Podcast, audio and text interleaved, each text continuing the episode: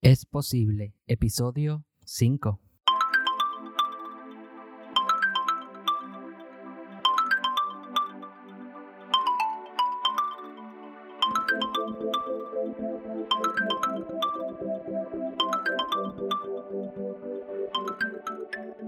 Saludos leones y leonas y bienvenidos a este episodio de Es Posible. Yo soy Raúl Vázquez y estoy súper contento de poder compartir contigo información valiosa que te apoya a emprender y a lograr tus sueños y metas. En el episodio 4 hablamos de las diferencias entre marca, mercadeo e identidad de marca.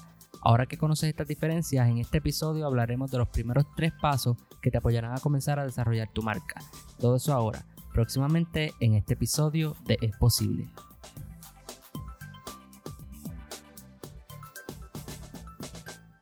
El autor americano Seth Godin dijo, una marca es el conjunto de expectativas, recuerdos, historias y relaciones que en conjunto explican la decisión de un consumidor de elegir un producto o servicio en lugar de otro. Y es por eso que es importante que tengas una marca bien desarrollada y bien definida para que puedas tener mayor éxito. Vamos a hablar de estos pasos que son 10, pero hoy vamos a comenzar hablando sobre 3. El primero de estos pasos es definir quién eres. Y el contestar esta pregunta depende del tipo de marca que estés desarrollando. Por ejemplo, si estás desarrollando una marca personal, pues la pregunta de quién eres está dirigida a ti mismo. Para algunos de ustedes puede que sea algo sencillo definir y para otros un poquito más complicado, pero lo que te apoyará a definir quién eres es que busques lo que tú quieres llevar a tu cliente, no específicamente el producto, sino el objetivo más allá. Por ejemplo, que tenga una vida más plena, que tenga mejor salud. Eso es parte de quién tú eres, porque definen tus valores. Además de tus valores, puedes definir tu misión y tu visión. En otras palabras, el propósito que tú tienes y las metas que quieres lograr. Es importante que aunque tengas ya una marca establecida, te hagas esta pregunta constantemente porque las compañías, las personas, los productos van evolucionando con el tiempo. Así que quién eres hoy no necesariamente va a ser quién eres de aquí a 10 años. Es importante que te hagas esta pregunta constantemente, cada cierto tiempo, para que vayas redefiniendo la marca y constantemente esté dirigida al cliente ideal. Y el cliente ideal es el paso número 2 para desarrollar tu marca. Es súper importante que desarrolles este paso porque muchas veces tienen definido quién tú eres, el producto es excelente, pero no llega a las personas que tiene que llegar y por lo tanto no se vende el producto. Pasa muchas veces que creamos un producto excelente y queremos venderlo a las personas que son cercanas a nosotros, a nuestros amigos en Facebook y personas inmediatas a nosotras y es muy probable que ninguna de estas personas sea nuestro cliente ideal y que nuestro negocio falle. Esto es muy común en las personas que inician un negocio.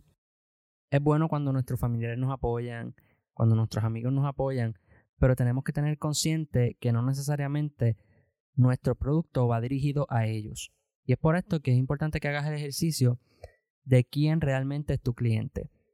Esto está estrechamente relacionado con cuál es tu nicho. Y el nicho es esta área del mercado a la que tú le estás vendiendo. Es importante que sea algo bien específico porque mientras más general sea el nicho y más general sea la definición de nuestro cliente, mayor es la probabilidad de que fallemos en encontrar el cliente. Para definir tu cliente es importante que, te imagines una persona y te preguntes cuál es su edad, dónde vive, eh, cuál es su género, qué tipo de salario tiene, qué nivel de educación tiene, está soltero, está casada, cuál es su ocupación, en fin, toda la información demográfica posible pero también que pienses en cuál es su personalidad, cuáles son sus actitudes, valores, sus intereses, sus hobbies, su estilo de vida, sus comportamientos, porque todo esto te va a apoyar más adelante a crear tu estrategia de mercadeo. Porque, por ejemplo, si tienes la oportunidad de dar un anuncio, eh, ya sea en Facebook o pagar un anuncio en algún lugar, tú quieres asegurarte que ese anuncio llegue a las personas que te van a comprar y no a cualquier persona que quizás ni le interese. Entonces, en Facebook o en el lugar que tú vayas a escoger para tener tu anuncio, tú vas escogiendo todos esos intereses, todos esos intereses y todos esos demográficos Y así te aseguras que el anuncio va a llegar a esas personas que probablemente compren tu producto. Así vas a estar maximizando tu inversión y vas a estar asegurándote que estás llegando a las personas a las cuales el producto está dirigido. Porque tú no quieres pagar 50 dólares, por ejemplo, y que solamente llegue a una persona que representa a tu cliente ideal. Y el resto de las personas, pues fue dinero perdido. En cambio, 50 dólares que llegó a 100 o 50 personas, pero son todas tu cliente ideal. Así que mientras más específicos seamos, más nos va a apoyar a desarrollar nuestro producto, nuestra marca y nuestra estrategia de mercadeo.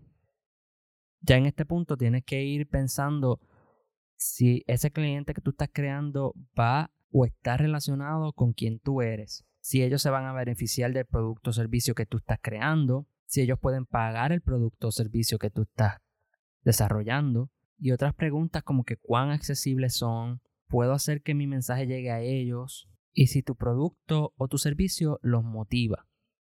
¿Y por qué te digo que los motiva? Porque el tercer paso para desarrollar tu marca es definir cómo tu producto se distingue, cómo tú te distingues. Y en esta parte tú te haces preguntas de qué cosas motivan a ese cliente ideal a comprar. Es por eso que es importante que escribas todas esas cosas que pueden motivar a cada persona a comprar.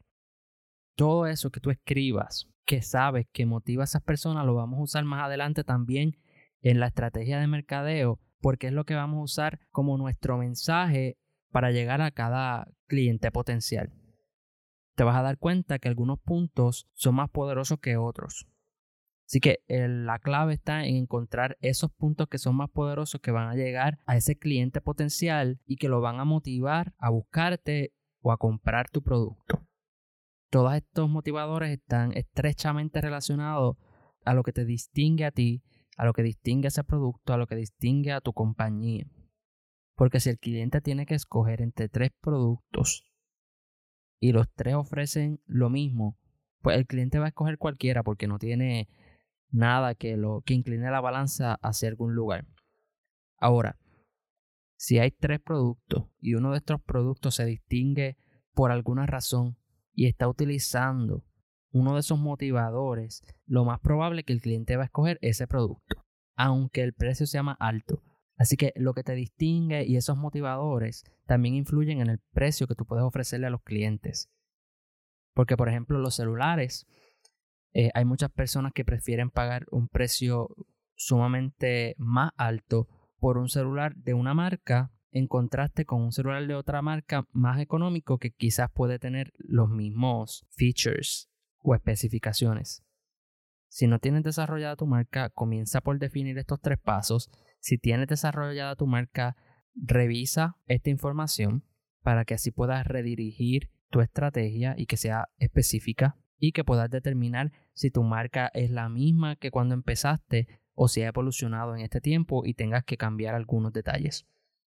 Date la oportunidad de definir quién tú eres, quién es tu cliente y cómo te distingues.